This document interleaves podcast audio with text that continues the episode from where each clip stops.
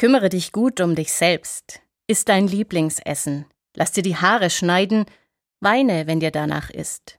Mach einen Ausflug. Lies ein Buch. Gönn dir einen Drink. Tu, was du tun willst. Denn am Ende des Tages bist du alles, was du brauchst.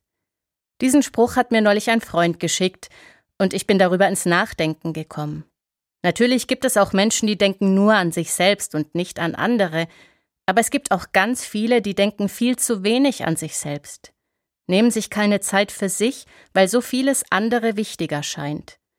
Da muss zuerst der Job gemacht werden, der Haushalt, man muss sich um Familie und Freunde kümmern, und da bleibt oft gar nicht mehr viel Zeit für anderes. Für Christinnen und Christen ist die Liebe zu unseren Mitmenschen eins der wichtigsten Gebote. In der Bibel steht aber nicht nur, dass man seine Mitmenschen lieben soll. Dieses Gebot kommt mit einem zweiten daher und beide sind gleich wichtig. Es heißt nämlich, liebe deine Mitmenschen wie dich selbst. Wenn ich mich nicht selbst liebe, dann kann ich auch nicht wirklich andere Menschen lieben, denn dann habe ich gar nicht genug Selbstbewusstsein dafür. Denn wenn ich darauf angewiesen bin, dass andere mich loben, mir Bestätigung geben, dann ist es keine freie Liebe, die ich ihnen entgegenbringen kann, sondern eher eine Pflicht.